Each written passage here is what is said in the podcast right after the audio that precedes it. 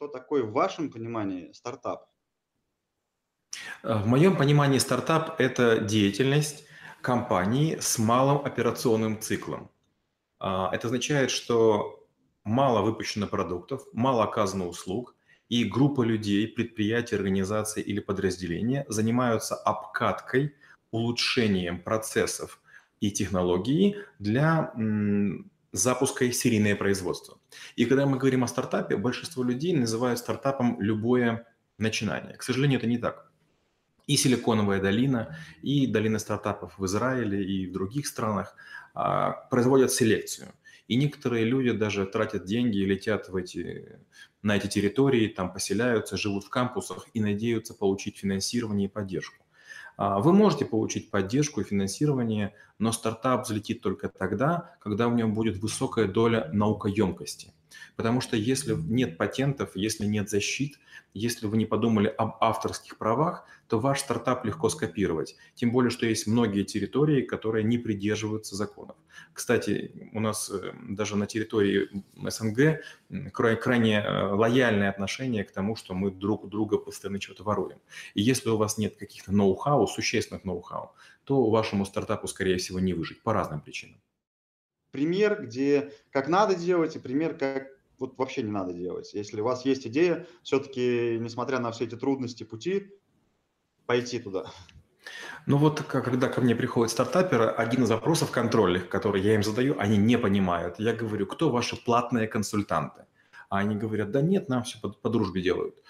Очень важная функция предпринимателя – это создавать рабочие места. Если вам советуют, то за советы не отвечают. А, чем быстрее вы наймете себе платных консультантов, чем быстрее вы начнете тратить деньги на чужие умы, тем быстрее вы привыкнете покупать труд потому что вашей головы, ваших рук гарантированно будет не хватать. Юрист работал 20 лет, и его консультация может продвинуть ваш стартап на, не знаю, на полгода вперед, а будет стоить, там, не знаю, консультация 200 долларов. А, какие-нибудь технари, какие-нибудь финансисты, какие-нибудь бухгалтера вам могут дать советы. Но если вы говорите о том, что вы сделали все сами на коленке и этим гордитесь, послушайте, это утопия. Я тоже могу попробовать сейчас, э, не умея, я, конечно же, утрирую, но почти не умея использовать швейную машинку, сейчас сделать женское платье и сказать, о, я сделал шедевр, я на нем работал, думал и так далее. Но любая женщина скажет, фи, я это не буду носить.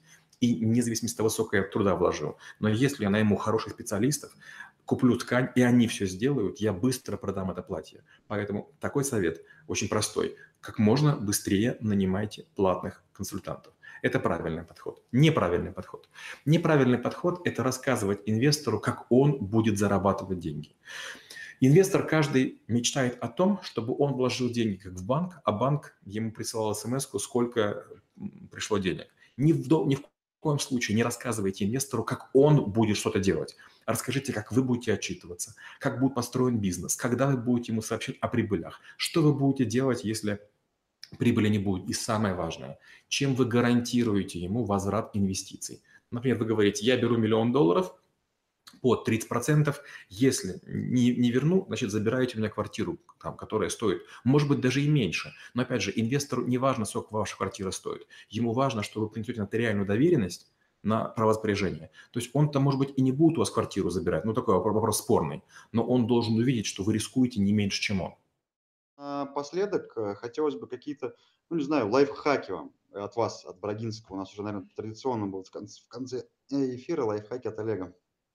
А, есть такой термин growth хаки. Надеюсь, когда-нибудь мы тоже по нему снимем бизнес-разборки. Growth хаки – это… Вот лайфхаки – это обычно для жизни, а growth хаки – это а, взлом роста, как быстрее вырасти.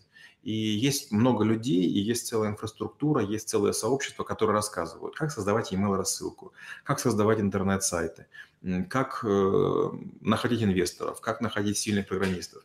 Я бы вот что советовал. Перед тем, как гореть идеей, не читать каких-то мотивирующих книг, э, не читать истории людей, которые миллиарды заработали, а подписаться на платные рассылки, в которых будут рассказываться о том, как сегодня живут стартаперы. Есть потрясающие каналы и в Telegram, и в e-mail э, варианте, где люди за буквально копейки рассказывают о том, что они сделали, что получилось, что не получилось. Вот вам нужно загореться э, идеей проверки гипотез, Дело в том, что когда вы находитесь на стадии стартапа, а, вы хороши тем, что у вас маленький объем. Ваши ошибки, они вам мало чего стоят. И как только у вас деньги вольют, вы даже не представляете, что начнется. К вам будут приходить совершенно незаинтересованные люди, а аудиторы, финансовые контролеры, и будут говорить, какого, извините, вы купили микроволновку за деньги, предназначенные там на сервер. То есть наоборот, получение денег обозначает то, что вас стреножит на вас оденут смирительную рубашку. Это последнее, что нужно сделать. А первое, нужно заразиться идеей нахождения в среде стартаперов. И лучший вариант – это читать рассылки или специальные каналы, где стартаперы чуть ли не в реал-тайме говорят «попробовал, не получилось, попробовал, заработал».